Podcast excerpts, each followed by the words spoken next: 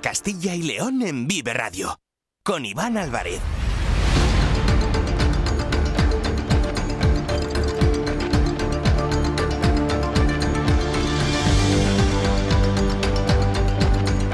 Hola, ¿qué tal? Muy buenas tardes. Bienvenidos, bienvenidas a Vive Castilla y León. Es la una en punto de la tarde, es martes 27 de febrero de 2024 y vamos en directo hasta las 3 en punto en esta sintonía, en la sintonía de Vive Castilla y León, con muchos asuntos, con muchas historias y con muchas noticias que les tenemos que contar durante estas dos próximas horas. Nos pueden escuchar a través de la FM de toda la vida en nuestra página web www.viveradio.es, en todas nuestras plataformas de streaming y de podcast y en las redes sociales de Vive Radio, con el sonido perfecto de nuestro técnico Ángel de Jesús.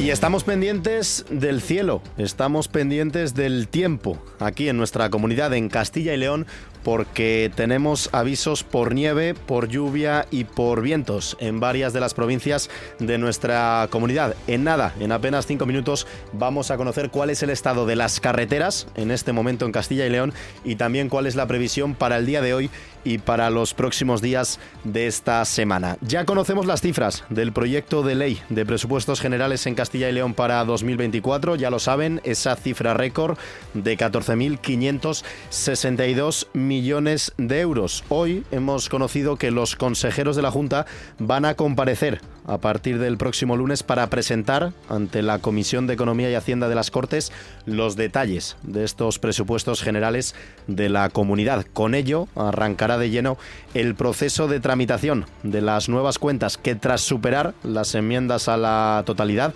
se aprobarán, si se cumple el guion previsto, en el Pleno de la Cámara de los días 29 y 30 de abril y entrarán en vigor a partir de principios del próximo mes de mayo. Antes, los grupos parlamentarios tienen que decidir si presentar enmiendas al proyecto de ley de presupuestos para 2024. El plazo expira el 11 de marzo ya conocemos que el Partido Socialista presentará una enmienda a la totalidad. Lo anunció el viernes Rosa Rubio aquí en Vive Castilla y León y lo acaba de confirmar en una rueda de prensa hace unos minutos el secretario general del PSOE en Castilla y León, Luis Tudanca. Además, hemos conocido esta mañana que la pensión media se sitúa en 1.249 euros en Castilla y León, tras crecer un 5% en el último año. El número de pensiones en la comunidad subió un 0,63% en tasa interanual hasta las 623.266. Casi dos terceras partes corresponden a jubilación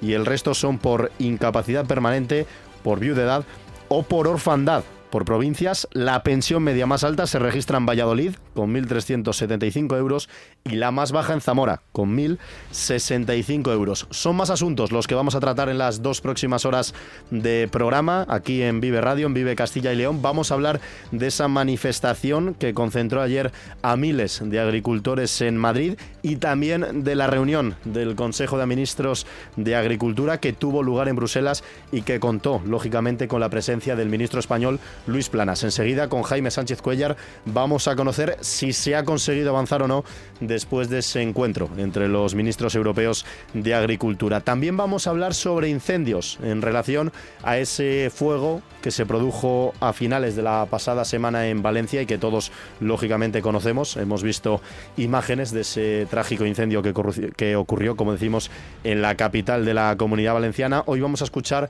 la voz de constructores y de bomberos pues aportando consejos a los castellanos y leoneses acerca de si viven en un futuro una situación similar. ¿Qué tenemos que hacer? Si tenemos que abandonar o no la vivienda y qué tipo de estructuras o de materiales de construcción pueden contribuir o no a que esos fuegos se propaguen con mayor o menor velocidad. Vamos a hablar en directo con un diseñador zamorano que ha brillado en la Madrid Fashion Week. También a conocer cuál es el papel de las mujeres en el mundo rural y como cada martes nuestro compañero Daniel González se va a pasar por esta sintonía para hablarnos del patrimonio de Castilla y León. Es la una y cinco minutos. Están escuchando Vive Castilla y León. Comenzamos.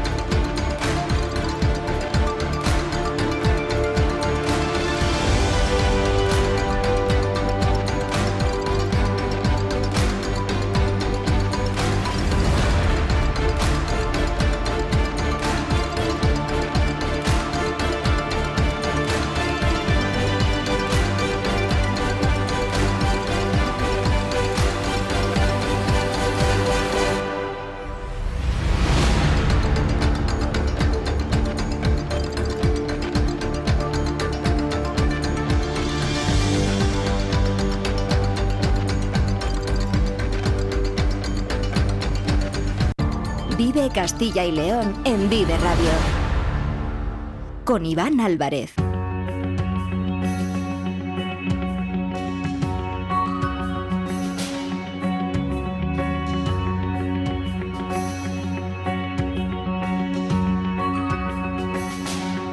Y llevamos ya unos días pendientes del cielo cuando levantamos la persiana por la mañana, consultando la previsión del tiempo en nuestros móviles y prestando atención al parte meteorológico en la radio y en la televisión. Todo esto porque desde el fin de semana, en casi toda España, estamos sufriendo los efectos de la borrasca Mónica y la borrasca Luis. En Castilla y León estos fenómenos se están manifestando a través de fuertes vientos, lluvias y grandes nevadas. Algunas han provocado cortes en carreteras de la comunidad afectando a centenares de vehículos. Durante el día de ayer, el temporal de nieve y hielo provocó el corte de diversas carreteras y el uso de cadenas en las provincias de León, Burgos, Salamanca y Zamora. Y también se vieron afectadas por estos fenómenos con restricciones puntos de las provincias de Ávila y de Palencia. La nieve embolsó a más de 200 camiones en León, sentido Asturias y Galicia, y en Segovia, dirección Madrid. Vamos a conocer cuál es la situación en las carreteras de Castilla y León a esta hora, porque la nieve caída en las últimas horas obliga al uso de cadenas en más de una decena de tramos de carreteras de las provincias de Ávila, Burgos Palencia y León. La provincia más afectada es precisamente esta última, la provincia de León, donde además de recomendarse desde la Dirección General de Tráfico precaución para circular por la A6 a la altura de Vega de Valcarce y la A66 en Valverde de la Virgen y Sena de Luna, las cadenas son obligatorias en la CL626 en Villablino, en la CL635 en Acevedo, en la L126 en Encinedo, en la L142 en Santa Colomba de Somoza, L233 en Boca de Huérgano, la L331 en Pueblo de Lillo, donde el corte además es total, en la L723 en Balboa y en la Nacional 621 en Cistierna y en Riaño, además de la Nacional 630 a la altura de Villamanín y la N625 en eh, Riaño. En la provincia de Burgos son tres los tramos cortados hasta ahora. La BU 570 en Espinosa de los Monteros, la BU 571 en el puerto de la Sía y la BU 572 en Portillo de Lunada. Además son obligatorias las cadenas en la CL 629 en Merindad de Río Vierna y está prohibido el tráfico de camiones y articulados en la Nacional 623 en Merindad de Río Vierna y en el Valle de Valdevezana. Desde la DGT también se recomienda precaución para circular por la A73 en la, a la altura de Valle de Valdelucio. En Ávila los problemas se localizan en la AV 932 en Santiago del Collado, donde son obligatorias las cadenas, al igual que en Palencia, en la Nacional 627, en Cervera de Pisuerga y en la Pernía. Por su parte, en la provincia de Salamanca está cortada la DSA 191 en Candelario por la presencia de placas de hielo y en Zamora la nieve impide el tráfico en la ZA 103 a la altura de Galende. Para intentar prevenir que la situación no se repita durante estos próximos días, el Ministerio de Transportes y Movilidad Sostenible ha activado 686 máquinas quitanieves y 129.000 toneladas de fundentes ante la previsión de posibles nevadas en Asturias, en Cantabria,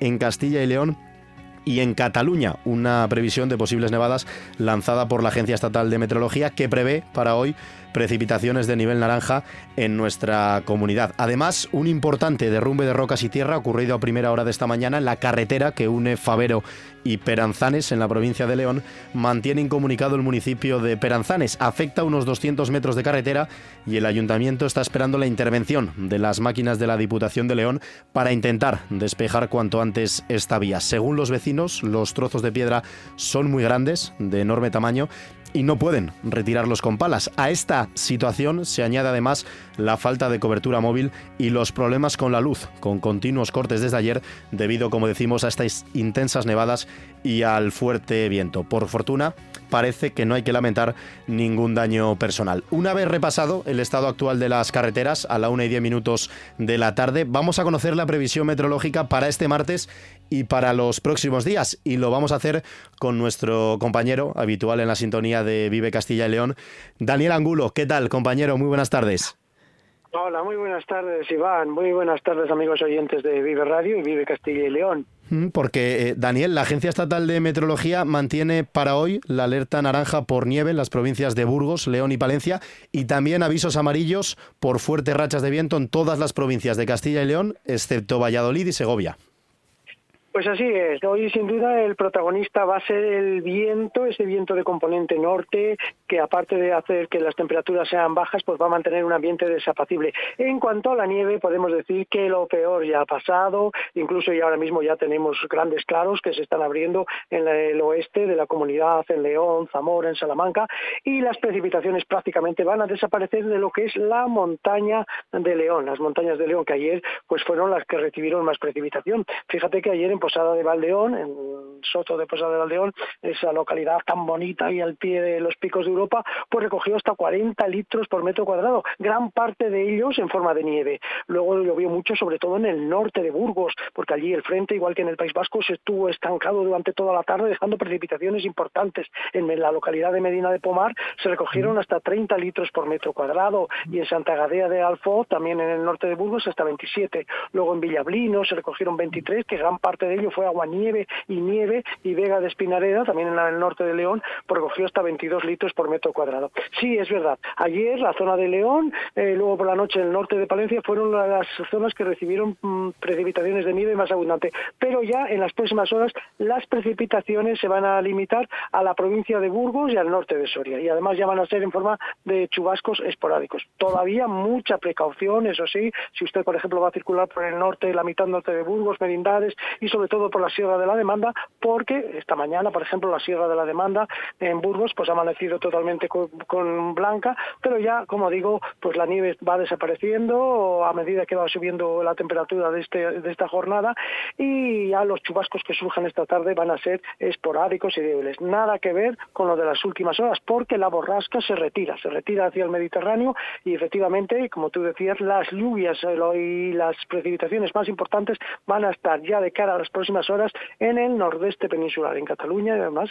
que les hace falta, pues allí, va a llover abundantemente. Pero hoy va a ser una jornada invernal, por ese viento que estamos notando, viento del norte que va a permanecer con nosotros esta tarde, eh, alcanzando retos que pueden llegar efectivamente hasta 80-90 kilómetros por hora, sobre todo en zonas de montaña. No, te iba, a comentar, eh, Daniel, que fíjate, estabas comentando el tema de todas estas nevadas que han afectado a puntos de, las montañas, en Segovia, en Burgos, eh, también en León, con esas imágenes que hemos visto en las últimas horas, ¿no? De camiones, de autobuses que se han quedado atrapados incluso en las autovías y en las autopistas, no solo en carreteras eh, secundarias. Y es muy importante esa precaución al volante. Es verdad que, como estás comentando, lo peor ya ha pasado, no está previsto que se vuelvan a registrar estas fuertes nevadas, pero es verdad que en la zona de montaña van a ser seguir cayendo copos de nieve y es muy importante esta precaución.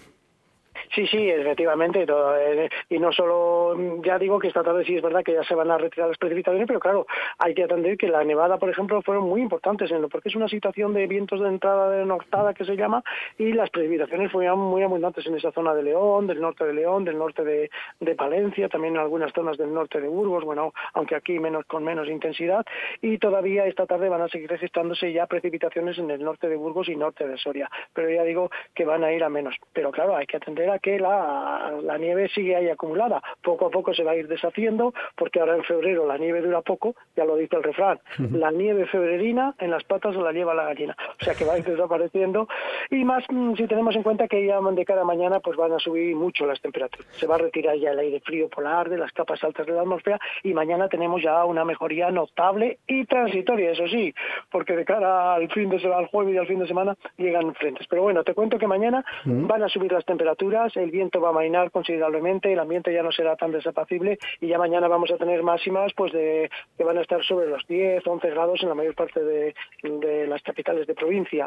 Todavía, claro, en las zonas montañosas allí va a permanecer la nieve, pero también mañana se deshará mm, se le da mucha nieve, y eso sí, va a contribuir a que los ríos crezcan, ¿no? Como en toda la zona de los ríos del Cantábrico, toda esa zona, porque los ríos van a aumentar su caudal, pero vamos, no esperamos que, que sean desbordamientos importantes, sino una, es una típica situación de, de entrada del norte.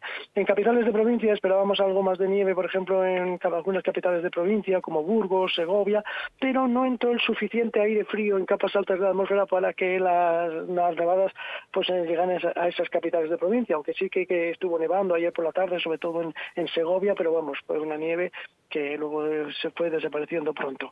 Mm. Insisto, esta tarde todavía chubascos de nieve, norte de Burgos, norte de Soria, zonas de montaña ya se van retirando, desaparecen ya los chubascos de nieve, las precipitaciones en el norte de León y norte de Palencia y mucha precaución, eso sí, por la zona de Segovia, el sistema central y por, sobre todo por la sierra del Urbión, Sierra de Soria, porque allí, bueno, pues en la próxima noche se esperan incluso que haya heladas de carácter débil. Y mañana, con esa mejoría, ya con esa subida de temperaturas, pues ya la cota de nieve va a estar situada por encima de los 1.200 metros. Mañana lo que vamos a tener es lluvias en el norte de Burgos, eh, lluvias poco importantes, y va a ser en el resto una jornada más agradable, con viento flojo y con grandes claros. Pero la mejoría es transitoria, porque el jueves nos llega un nuevo frente frío. Madre mía. Ya desde por la mañana tendremos otra vez atención, porque volverá a bajar la cata de nieve, volverá el tiempo borrascoso con vientos, lluvias que arreciarán, sobre todo por la tarde, lluvias que ya por la tarde se van a extender desde el norte de León hacia Burgos,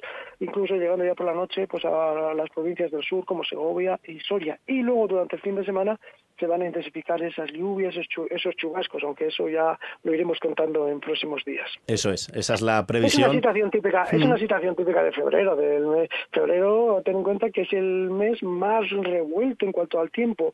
Por una parte está que ya las masas de aire polar, el aire frío polar, ha alcanzado su máxima extensión en el hemisferio norte. Y por otro está el aire subtropical. Esto da lugar a choques de masas de distinta naturaleza, dando lugar a estas borrascas muy potentes. Febrero suele ser el mes más variable más cambiante. Fíjate que eh, se, mm, como era el tiempo tan desapacible y tan loco en el mes de febrero, que todos lo sabemos, por eso a la hora de establecer los días se pusieron, se puso que este mes fuese el más corto de, del año, por eso por el tiempo tan desapacible que había. Mm. Y ojo, porque febrero loco, pero marzo no poco, así que marzo también hay que esperar. Y de hecho ya vemos que va a empezar con tiempo también muy revuelto este año. Mm. Y que lo vamos a repasar durante todos estos próximos días aquí en la sintonía de Vive Castilla y León. Claro, mm. pero bueno, tenemos una noticia buena, Iván, y es que toda esta nieve que ha caído en las zonas montañosas suponen unas reservas de agua importantes. Eso es, que hace falta, hace mucha falta. No, no, em, eh, quizás en nuestra comunidad este año no tenemos eh, tanta, porque ha llovido, hemos tenido un otoño muy lluvioso, de hecho, bueno, pues toda la zona oeste incluso vemos que el agua, hay muchos charcos, el agua está mm. eh, había, había déficit de nieve que ahora va a venir a cubrir esta situación, que ha venido a cubrir esta situación, y más con lo que va a venir el fin de semana, pues bueno, yo creo que en nuestra comunidad por lo menos estamos salvando por ahora los muebles en cuanto a precipitaciones, y ya digo, pero siempre la viene muy bien y la de, cara a las reservas de agua. Y lo iremos contando como, como decimos en la sintonía de Vive Castilla y León con Daniel Angulo, al que le agradecemos esta conversación en directo a la 1 y 19 minutos para actualizar el estado del tiempo, la previsión meteorológica durante la jornada de hoy martes y de los próximos días que como decimos la iremos actualizando cada jornada aquí en Vive Castilla y León. Daniel Angulo, un placer. Fuerte abrazo. Nada, pues el placer es mío, Iván. Buenas tardes a todos. Y como comentaba Daniel, la borrasca Mónica y la borrasca Luis no solo se han manifestado en forma de nieve y hielo, fuertes lluvias también han caído los últimos días en algunos puntos de Castilla y León. En Burgos se ha declarado la situación 1 de la fase de emergencia del Plan de Protección Civil ante el riesgo de inundaciones debido a ese riesgo de crecidas de los ríos de las cuencas del Ebro y del Duero. La medida se ha tomado atendiendo al nivel y al caudal actual de los ríos, la cantidad cantidad de nieve acumulada, la situación de las presas y los embalses y también ante las previsiones meteorológicas de estas últimas horas. Actualmente las zonas más afectadas de la Confederación Hidrográfica del Duero están en el río Arlanza, en nivel amarillo, a su paso por Peral de Arlanza, en la provincia de Burgos, y Quintana del Puente, en la provincia de Palencia. En ambos casos, con tendencia ascendente, superando ya los tres metros. Y en lo que respecta a la Confederación Hidrográfica del Ebro, el aviso amarillo se sitúa en los ríos Omecillo, Trueba, Jerea y Nela. Ya lo saben, ante cualquier situación de riesgo, ante cualquier situación de emergencia, pónganse en contacto con el 112 eh, y sigan las instrucciones que les van a dar desde los dispositivos de seguridad, de los dispositivos de salvamento. Es la una y 20 minutos, ya hemos conocido la previsión meteorológica, vamos a seguir con más asuntos hasta las 3 aquí en Vive Castilla y León. En CESIP nos importa tu empleo, la precariedad y tus pensiones. Hemos liderado importantes avances como las 35 horas o la carrera profesional, pero son numerosos los desafíos. Por eso te mereces un sindicato independiente, plural, abierto y profesional. En CESIP nuestras propuestas son las tuyas, porque si tú no te conformas, nosotros tampoco. Alcemos la voz. Vota CESIF. Vive Castilla y León en Vive Radio. Con Iván Álvarez.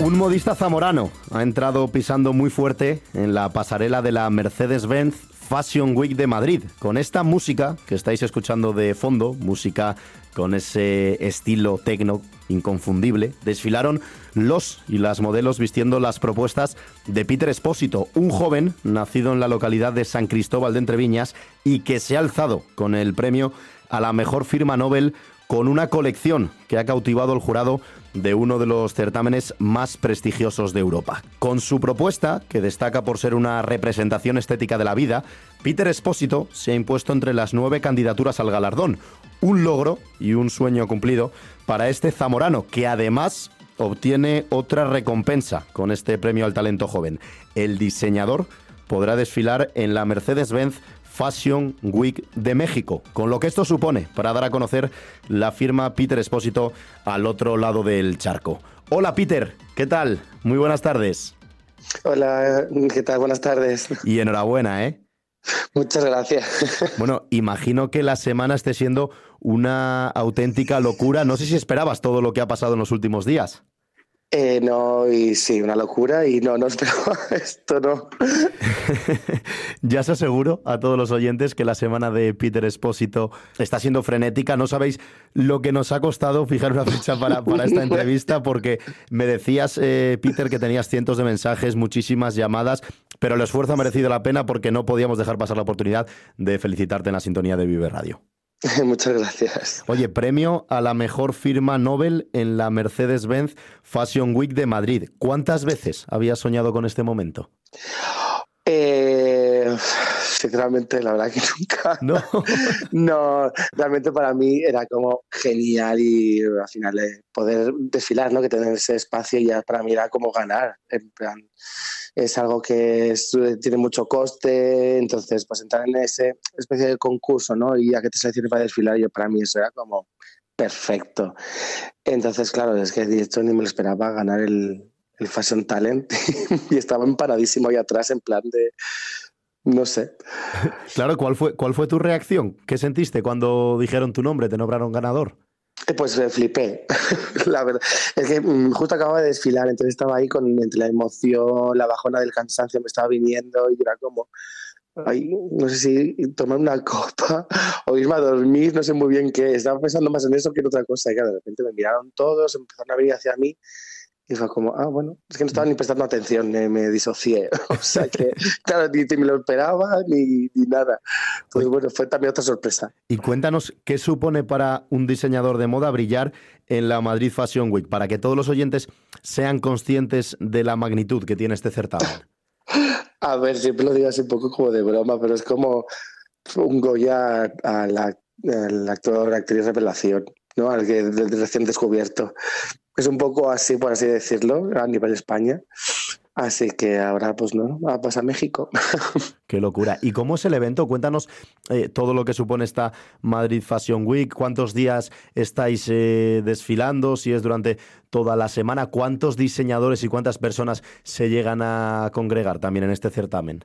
Ah, un montón. Por dentro es una locura, la verdad. Mm. Es verdad que nosotros estamos solamente dos días. Sí, verdad que esa semana entera hemos estado ahí, me han estado aquí ayudando y tenían que coser, rematar, esto, lo otro.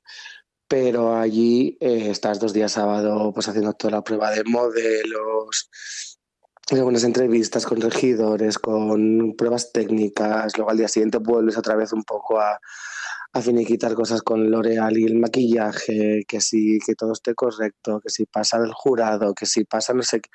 Bueno, es un poco ajetreado. ¿Era la primera vez que te enfrentabas, Peter, a un certamen tan importante, tan grande? No, ya había desfilado en, en Cibeles en, justo después de la pandemia, solo que eso fue pues bastante desolador, porque son naves, es una nave tan grande y un pabellón tan grande con unas gradas que no sé si tiene capacidad como para 900, mil personas y de repente eso era como desolador, en verdad, o sea, no había muy poca gente, las medidas, era bastante como inhumano, en verdad. Mm. Y ahora, claro, rodeado de gente, eh, tiene que ser el impacto muchísimo mayor por lo que dices, porque ya no es solo llevarte el galardón, que es una locura, sino además rodeado de tanta gente, en parte de, los aplausos, de la ovación de, de todo el público, tiene que ser una ovación espectacular. Eh, no, sí, sí, fue una diferencia enorme, enorme, enorme. Y mira que está más veces, en ¿eh? todas las ediciones estoy ayudando a, algún amigo de fila y siempre estoy echando ahí una mano. Pero es que no es lo mismo echar una mano a ser tú el cabeza, que es eh, todo el mundo por ti preguntándote y esto, y esto, y esto, y esto. Como bastante más abrumado, sí. Oye, estamos hablando de eso, que te llevaste el premio, que fuiste ganador a la mejor firma Nobel, como decías, la comparativa para que todos los oyentes lo puedan entender, como si te llevaras el eh, Goya Revelación, tu primera vez y te llevas este gran premio. ¿Cuál fue la propuesta que te ha llevado a triunfar, Peter? Pues realmente me inspiré un poco en, un poco en mi infancia, pero como esa cosa de, bueno, lo, que somos hoy en día es por todo lo que hemos vivido en, todo nuestro pasado. Entonces me inspiré en esa infancia ahí en San Cristóbal entre Viñas, en toda la zona y todo eso. Entonces lo quise representar un poco a través de estaciones del año, ¿no? La primavera un poco más de infantil, el verano un poco más de adolescencia, un poco más rebelde, ¿no? Un poco más de así de campito y tal. Eh, de hecho, sale una modelo con, con un bolso que es una funda de escopeta, o sea, tiene la silueta de una funda de escopeta, ¿no? Un poco de, la zona, ¿no? Eh, luego en otoño ya es un poco ya cuando te asientas, ¿no? Un poco más cozy, un poco más, eh, más amable, entre comillas, algo más eh, dramático y tal. Y ya luego llega al final que es la muerte, pero de una forma agresiva, ¿no? Pero lo quería contar como algo más de recordarnos que tenemos que aprovechar las oportunidades y disfrutar de las cosas que, que, está, ¿no? que están ahí un poco pequeños. Qué bueno, porque acaba de mencionar Peter, San Cristóbal de Entreviñas, es su pueblo, lo decíamos en la presentación, es zamorano. Para los que no lo ubiquen en el mapa, es un pueblo que está situado, pues nada, justo al lado de Benavente, en la provincia de Zamora. Y claro, Hablo con Peter, yo soy de Valderas, que es un pueblo que también está en esa zona, tenemos muchos conocidos en, eh, en, común, o sea que, claro, al final de lo que está hablando Peter, yo personalmente lo conozco, todo lo que estaba diciendo, lo de la funda de la escopeta, claro, porque al final es, es algo típico, ¿no? En esa zona más de, tierra de, campos, que, que, mucha gente todavía, pues los domingos eh, va, de caza, va al campo, hay mucho agricultor, claro, eh, y eso a lo mejor plasmarlo en un lugar como Madrid, ante los ojos del mundo, quizá también esa apuesta no sé si llamarla eh, rompedora o diferente, es lo que también ha podido eh, decir, oye, pues este chico ofrece algo distinto a los demás, ¿no? Sí, puede ser. O sea, sí, el jurado flipaba en, un poco en general. o sea que, claro, porque unos iban, es variado, ¿no? Unos van más a por la, la confección y el patronaje estuviera bien, otros el estilismo, ¿no? Que lo de la escopeta fue como, wow. por ejemplo, no un detalle. Luego tenía una peluca que era, no sé si eran dos metros y algo de larga, con así con nudos, hecha de nudos. Pues claro, cada uno veía una cosa, el otro, entonces bueno, sí, no sé. Supongo que sí fue un poco más bueno, algo más honesto, entonces eso también yo creo que se nota. Si algún oyente de Vive Radio, de Vive Castilla y León, tiene curiosidad por conocer cuáles eran esos diseños de Peter, es eh, muy fácil, eh, escribís Peter, eh, Peter Espósito o Peter Espósito Studio en Google, además en YouTube también se puede ver vídeos del desfile en esta Mercedes-Benz Fashion Week de, de Madrid. Y algo que me ha llamado especialmente la atención, Peter, también ha sido la puesta en escena con esa música tecno absolutamente espectacular que parecía que estabais en una eh, discoteca y una salida muy potente de los modelos. ¿Qué quieres transmitir? ¿Qué mensaje pretendes enviar? Eh, pues es que con la música fue cada trabajo. Ahí Jaime Obel, la verdad que hizo un trabajazo de, impresionante porque cada eh, minuto X cambiaba la música y o sea, seguía el mismo ritmo y seguía el mismo leitmotiv pero en plan en primavera era un poco más amable, luego verano era de repente muy agresivo y los tempos se convertían hasta un trote de un caballo, se escuchaba como un trote de un caballo. Entonces eh, estábamos como un poco mm, trabajando en que también, aunque fuera muy tecnera, ¿no? muy así, que también fuera eh, también un poco como, bueno, que, el espectador acompañase a lo que estaba viendo. Y claro, la puesta en escena, todo tan negro, con la neblina, un chico de Valladolid, de Guillermo Solas, que hizo el 3D, hizo una pantalla impresionante pues claro, quería ser como entre un sueño y no, ¿no? Y que la gente fuera como muy fuerte saliendo. Yo le decía a los modelos, estoy hablando de la vida, de que nacemos, mm, sobrevivimos a todo y luego morimos y ya. Entonces tenéis que ir como a full, tenéis que ir como a muerte de que a disfrutar de las cosas, muy pum, pum. O sea, que no os preocupéis. Ah, exacto, sí. Mm. Yo decía, vosotros sí, vamos a matar, no nada de, de dramas, nada de tal, vosotros a matar. Es que fíjate, lo estás contando y claro, mucha gente puede pensar, Oye, pues al final, bueno, es hacer tus diseños de moda, algunos apostarán por un estilo, otros diseñadores por otro, pero no, es todo lo que hay detrás, son eh, los modelos, los diseños de moda, la música, la puesta en escena, el maquillaje, o sea, son tantas y tantas cosas que se tienen que unir, que se tienen que fusionar para conseguir, pues, eh, no sé, en este caso una puesta en escena espectacular, que si algo falla, es lo que al final acaba marcando la diferencia, porque está claro que todos los que estáis en, en este desfile, en este certamen, sois eh, grandes diseñadores. Pues, se, intenta, ¿no? pero, sí, sí, lo de algo que, algo falle es como, por favor, que no pase.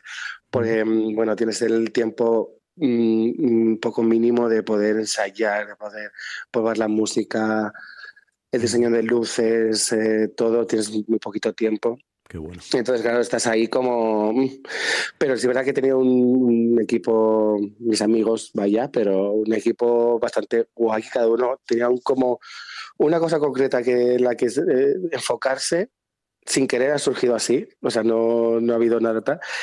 Y, joder, gracias a ellos, la verdad que ha sido como uno se dedicaba más a que todo estuviera perfecto en ese sentido, el otro a otra cosa.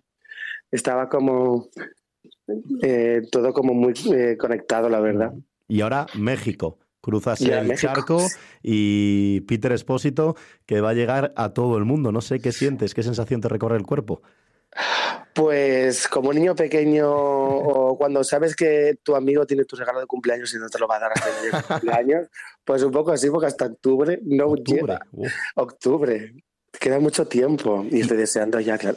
¿Vas con, la misma apuesta o, presentarás otro tipo de, desfile y de presentación? Es la misma. La misma. O sea, si te dicen que es la misma, solo que eh, si me he planteado pues trabajarla un poquito más, a lo mejor ampliarla o Mm, a una cosa así. Ya que tengo tiempo y tal, pues bueno, pues por lo menos como intentar hacer algo todavía un poquito mejor, ya que estamos. Y una pregunta un poquito más eh, personal, Peter, porque nos hablabas de, tus orígenes, de, tu pueblo, de San Cristóbal, en la provincia de, de, Zamora. Cuéntanos cuál es tu historia, cómo surgió ese Peter Espósito diseñador, porque claro, lo decíamos, en un pequeño pueblo de la provincia de Zamora, que al final las raíces y, todo lo que tienes a tu alrededor, nada tiene que ver con lo que puedes vivir luego en, en, este caso en una pasarela como la Madrid Fashion Week. No sé, ¿cómo surgió esa figura y sobre todo tus orígenes, tu historia? Pues, eh, a ver, lo de, no sé, claro, crecí en San Cristóbal entre Viñas, mm. pero luego a los 15 y 16 me fue a Zamora mm. a estudiar bachillerato de artes y aquí la gente me empezó a llamar Peter solo, ¿sabes? Eso surgió bastante solo, entonces, bueno, pues así quedó el Peter. El expósito ya fue, eh, bueno, es un apellido que le ponían a los huérfanos cuando, eh, pues para marcarles y no pudieran subir a escala social, ¿no? No podían subir a la aristocracia ni tal. Entonces me pareció como gracioso en el sentido de, claro, pues eh, como aprender a ser adulto demasiado pronto, ¿no? Porque al final lo típico es que te vayas con 18 años, no fuera de casa, y ya como que te mentalizas o todo tu alrededor está mentalizado que a los 18. Y yo lo hice como a los 15. Entonces, fue un poco esa metáfora, ¿no? Un poco el sentirte ahí como... ¿eh? Qué bueno, y ahora fíjate... No, no, la verdad es que es espectacular porque además eh, rompiendo con esos eh, clichés del entorno, pero dices, vas a una ciudad como Zamora, después das el salto a Madrid y fíjate, ahora Madrid, conocido ya a nivel nacional, vas a estar en México y vamos a seguir hablando de Peter Espósito y de sus diseños durante años, años y años, pero... pero... pues ha sido todo un gusto compartir estos minutos contigo en la sintonía de Vive Radio, de Vive Castilla y León. Peter Espósito, ya lo habéis escuchado, un zamorano de San Cristóbal de Entreviñas, ganador a la mejor firma Nobel en la Mercedes-Benz Fashion Week de Madrid, todo un lujo, que estará en México y va a estar seguro en muchísimos certámenes, no solo en España, sino por todo el mundo. Peter, muchísimas gracias, enhorabuena y un fuerte abrazo, ha sido un gusto hablar contigo. Igual, muchas gracias, buen día. El sector primario en Castilla y León es el protagonista cada mañana en Vive Radio. Desde las 7 y 10 de la mañana, de lunes a viernes.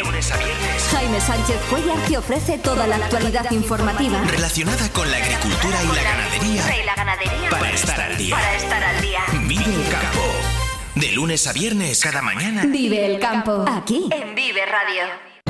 Vive Castilla y León en Vive Radio mares de bruma y mares de luz.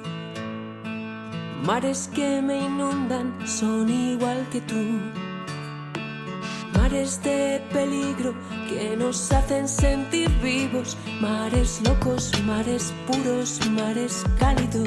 Seguimos en directo en Vive Radio, en Vive Castilla y León. Vamos a dedicar los próximos minutos a conocer el papel de dos actores fundamentales en nuestra comunidad las mujeres y el mundo rural. Y lo hacemos de la mano de FEMUR, la Federación Nacional de la Mujer Rural, cuya sede se encuentra en la localidad segoviana de Ontalvilla. La asociación trabaja en toda España para la defensa y la promoción de las mujeres rurales y lo hace con el objetivo de que se reconozca la función y contribución decisiva de la mujer rural, incluida también la mujer indígena en la promoción del desarrollo agrícola y rural, la mejora de la seguridad alimentaria y la erradicación de la pobreza rural.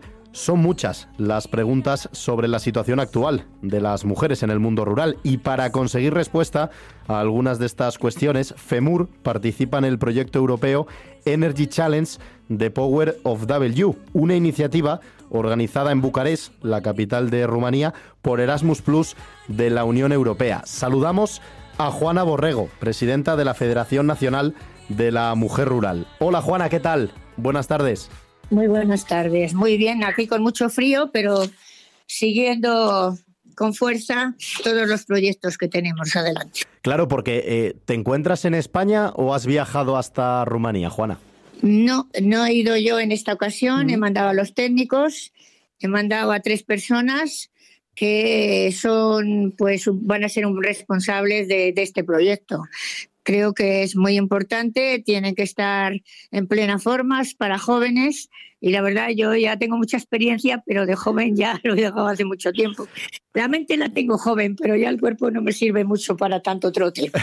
Le preguntaba a Juana por el frío y Bucarest, pero bueno, estos días en España y en Castilla y León las temperaturas también eh, son las que son. Oye, comentaba Juana el asunto de este proyecto, Energy Challenge The Power of W. Para, antes de hablar de ello, Juana, cuéntale a los oyentes, para los que no conozcan la federación, cuál es el trabajo que se realiza desde FEMUR y cuál es la importancia de la federación para el impulso de las mujeres en el mundo rural. Bueno, pues mira, la federación fue constituida con mucha ilusión y consolidada a nivel nacional ahora mismo y a nivel internacional, como estáis viendo. Pues con los cambios que se produjeron hace tiempo en ese espacio rural durante esas décadas que tanto pasamos eh, mal, mm, llegamos a, ver, por lo menos, que teníamos una gran necesidad de, de relación entre unas y otras y a través de esas relaciones pues perseguimos un objetivo que era intentar conseguir esa igualdad contra la igualdad de las mujeres en el medio rural. En, este sentido, nosotros hemos estado, hemos destacado pues grandes eh, proyectos que realmente hemos sido pioneras en muchos de ellos. Eh, se formó la, la federación a nivel nacional en un principio los primeros pasos los dimos en el 1983, pasando por muchos de los pueblos y organizando asociaciones. Y el objetivo pues, ha sido conseguir plenamente esa integración social, primero entre las mujeres y el trabajo que se han hecho con la educación, la formación, otra vez eh, también formación profesional, empleo, autoempleo y acceso sobre todo al poder que no teníamos y en muchas ocasiones hemos logrado estar en distintos eh, organismos y en, gestiones también del gobierno. Mm. Estamos trabajando, seguimos, seguimos trabajando en el tema de formación, que es muy importante, y sobre todo, pues ahora hemos dado, ya llevamos un tiempo dando saltos a, nivel internacional. Este proyecto que Erasmus eh, son pues concretamente para jóvenes y hemos intentado em, presentar, bueno, intentamos presentar, no, presentamos el año pasado una serie de proyectos donde las mujeres rurales tenían que estar representadas en este sentido porque nunca se ha hecho ningún proyecto, somos pioneras.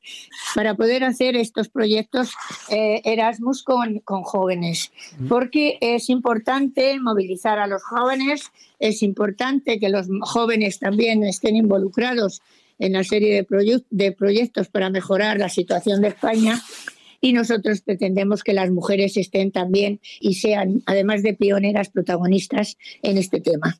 Porque en este sentido, eh, Juana, este proyecto europeo Erasmus que se está celebrando, como decimos, en Bucarest, está enfocado sobre todo a las mujeres en el sector energético, ¿no? en el ámbito eh, laboral relacionado con la tecnología. ¿Cuál es la situación actual de las mujeres en este campo? Bueno, eh, pues en realidad la mujer está muy poco representada, no llega al 20% sobre este trabajo. Creemos que es importante que la mujer eh, esté identificada y además se identifique y tiene la posibilidad de hacerlo porque estamos muy, muy poco representados y vamos a hacer una formación adecuada para ellas. Yo creo que es importante eh, bueno, admitimos también algún joven, o sea, creemos que es importante estar las mujeres, mm. pero si hay jóvenes que tenemos jóvenes que están interesados, también están, eh, se admiten. Eh, esta reunión de, Rumanía es un poco el conocimiento y la presentación de todos los socios. Nosotros estamos allí como coordinadores de este proyecto. Rumanía es la, la, pionera, vamos, la, la, jefa, ¿no? digamos, la líder, en este caso, para llevar el, el, proyecto. Nosotros somos los coordinadores, España es la coordinadora. Bueno, y están pues Polonia, Lituania, Italia, Bulgaria y Letonia. Es un proyecto que va a durar dos años. Tendremos nosotros la reunión, la segunda reunión en mayo, que vendrán todos los países a España y realmente ya con los primeros pasos dados. Eh, creo que es importante dar estos pasos para que la mujer de, eh, rural no se quede atrás, ¿no? que siempre esté preparada para estar en la actualidad. Mm. Y hay muchas mujeres que tienen su valor, tienen su cultura, tienen, tienen sus estudios y pueden de verdad actuar como cualquier otras mujeres que están en las ciudades. Mm. aumentar la participación de las mujeres en, este, en estos momentos, tanto en el sector de la energía incluso en, los puestos de, toma de decisiones, con la sensibilización que hay, la importancia que hay en estos momentos en el tema de la diversidad de género y sobre, todo para conseguir la igualdad. Hablaba y comentaba usted, Juana, eh, la mujer rural en España, en Europa y también en Castilla y León, que conocemos muy bien, lógicamente, pues eh, una comunidad como la nuestra, cuál es todo ese ámbito rural. ¿Cuál es la situación actual de la mujer en nuestro país y en Castilla y León?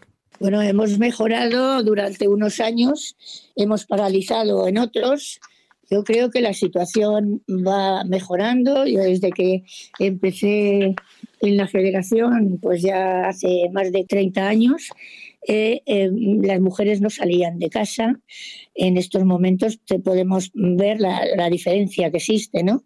Las mujeres rurales van a todas partes, están relacionadas con la vestimenta actual.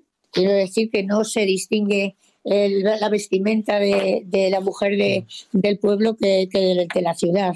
Y, sobre todo, bueno, pues hemos avanzado mucho en, el tema de igualdad, eh, pero mm, tenemos que luchar para conseguir la corresponsabilidad. Y en estos momentos la Junta de Castilla y León está eh, pues luchando para conseguir esa corresponsabilidad que, nos pertenece y que es el fallo que normalmente tenemos, porque mm, en realidad mm, es el 30% de las mujeres eh, vamos, el 70% de las mujeres que apoyan y ayudan a las tareas domésticas y a la, y a la familia y la corresponsabilidad requiere pues la ayuda de ambas partes, hombre y mujer, ¿no? Y mm. entonces ahí estamos con un 30% que tenemos que luchar para conseguir al menos pues el 100% de, de, de ayuda de unos y otros. Mm. El tema de violencia de género, yo creo que se ha puesto mucho hincapié en eh, apoyo especial a las mujeres y en, apoyo al maltrato.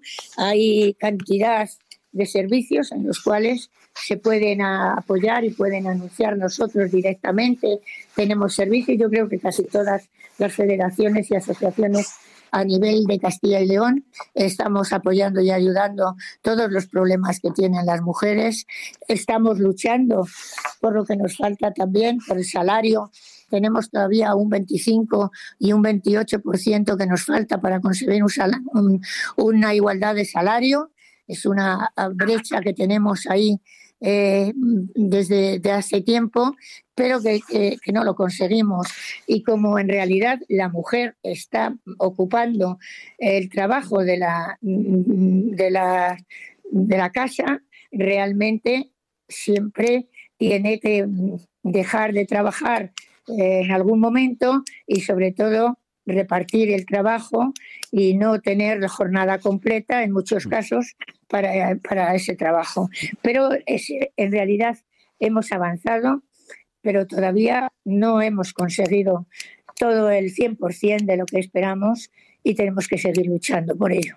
Y un eh, problema también que surge y que es una realidad, Juana, en comunidades también como Castilla y León, donde pues el sector primario, el campo, eh, el mundo rural, lógicamente es protagonista es que muchas de esas jóvenes, también ocurre con los hombres, pero en este caso hablando de las mujeres, se tienen que buscar un futuro fuera, se tienen que buscar un futuro pues en ciudades más grandes, incluso en otros países porque faltan oportunidades en estos medios rurales. ¿Qué podemos hacer? ¿Cómo podemos atraer a las más jóvenes para que se queden en el medio rural? Bueno, principalmente en nuestros pueblos los que nos falta son empresas, empresas grandes, fábricas, en las cuales eh, bueno, los, gobiernos deberían de, eh, de, tener algunas iniciativas para que eh, las, las, personas puedan invertir de alguna manera apoyando y ayudando los gobiernos en estas necesidades. En la mayoría de los pueblos no tenemos posibilidad de mantener a los jóvenes, porque una vez que tienen sus estudios y los estudios también los hacen fuera, se marchan a buscar trabajo a otros lugares, no solamente los del sector primario, sino todos los que quieran trabajar después de haber sacado los estudios. Y creo que es muy importante el tener la posibilidad de eh, abrir las puertas a unos proyectos de apoyo, de apoyo de los gobiernos para que pues, se puedan crear y fabricar eh, bueno, mm, trabajos que sean necesarios en las zonas. En nuestra zona de Castilla y León tenemos mucha zona de pinares, se pueden abrir cantidad de trabajos, pero siempre partiendo un poco del tema de los gobiernos, ¿no?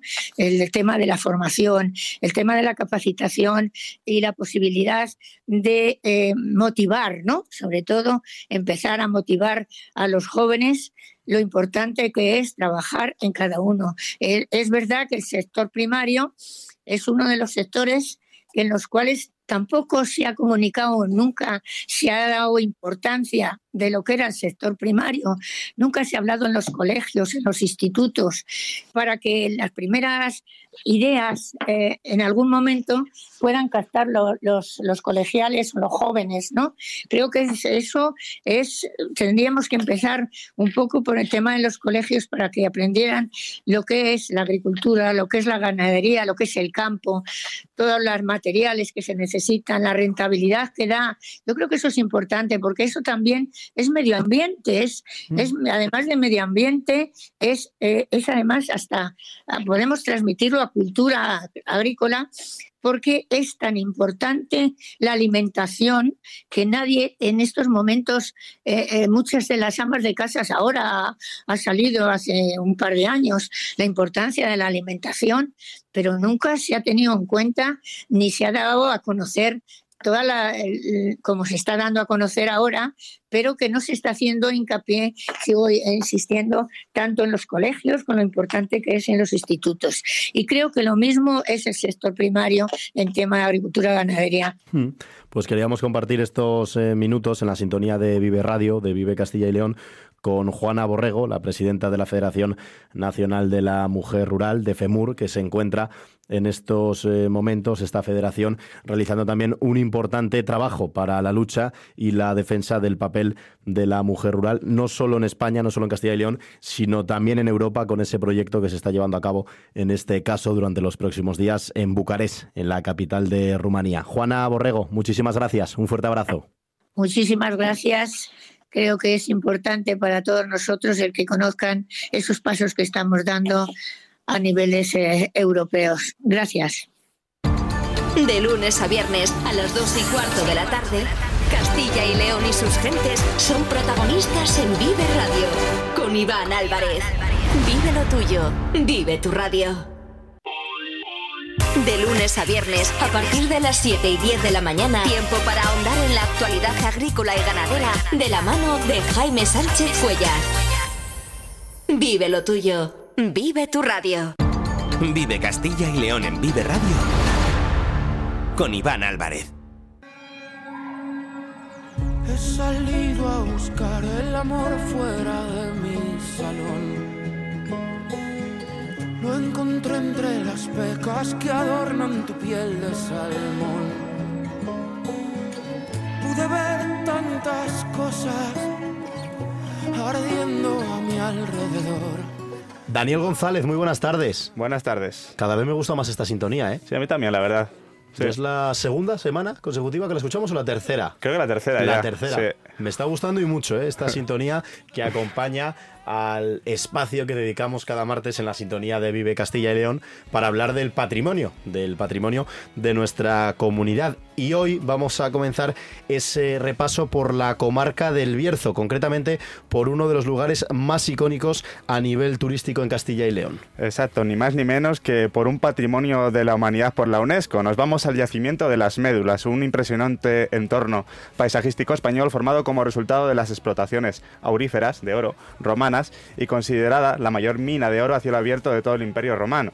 Es noticia no precisamente por su valor patrimonial, lo cual nadie pone en duda, sino por un proyecto para la recuperación de los casi 60 kilómetros del canal romano que transcurre entre las localidades de Peñalba de Santiago y Las Médulas y que servía para la explotación minera de, este yacimiento.